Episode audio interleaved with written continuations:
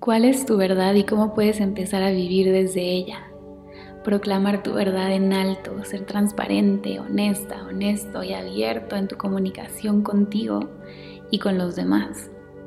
Recordando que lo único que te hará libre es rendirte ante la realidad, ante el presente, eliminando las capas de negación y soltando las mentiras, los cuentos que te cuentas, que te atan a caminos que no son tuyos. Te invito a que te preguntes en qué estás siendo deshonesta, deshonesto contigo mismo, contigo misma, en dónde estás pretendiendo, cediendo, diciendo sí a lo que es un no. Si te sientes incómodo, incómoda, insatisfecho, infeliz en algún área de tu vida, entonces busca la verdad, pero sobre todo estate dispuesto a mirarla, aceptarla y actuar en base a ella. Di tu verdad y escucha. Escucha tu interior a que te guíe el camino. Di tu verdad y libérate. Di tu verdad y transfórmate. Di tu verdad y camina hacia ella. Suelta las mentiras, los cuentos que te cuentas y que te han contado.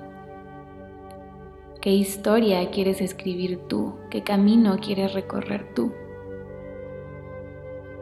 Y te quiero compartir una frase de Marguga que justo vi hoy que les estoy grabando esto y quedó perfecto, que dice, es difícil ver tus verdades, pero es más difícil vivir en una mentira. Vivir como quieres y siendo quien quieres ser requiere disolver todas las mentiras que vives. Y ahora vamos a hacer unos clearings de Access Consciousness. Solo tienes que decir sí. ¿Cuántas mentiras tengo que me impiden ser grandioso, grandiosa para mí? Todo lo que eso sea lo podemos destruir y descrear por un diosillón. Acertado, equivocado, bueno, malo, podipocto, los nueve cortos chicos y más allá. ¿Qué mentiras estoy usando para crear mi realidad? Todo lo que eso sea lo podemos destruir y descrear por un diosillón acertado, equivocado, bueno, malo, podipocto, los nueve cortos chicos y más allá. Y respira, respira profundo, llénate. Respirando para ir hacia adentro, para mirarte, para cuestionarte, para descubrirte, para entenderte, para mirar tu verdad. Así que te invito que el día de hoy en tu cuaderno te cuestiones.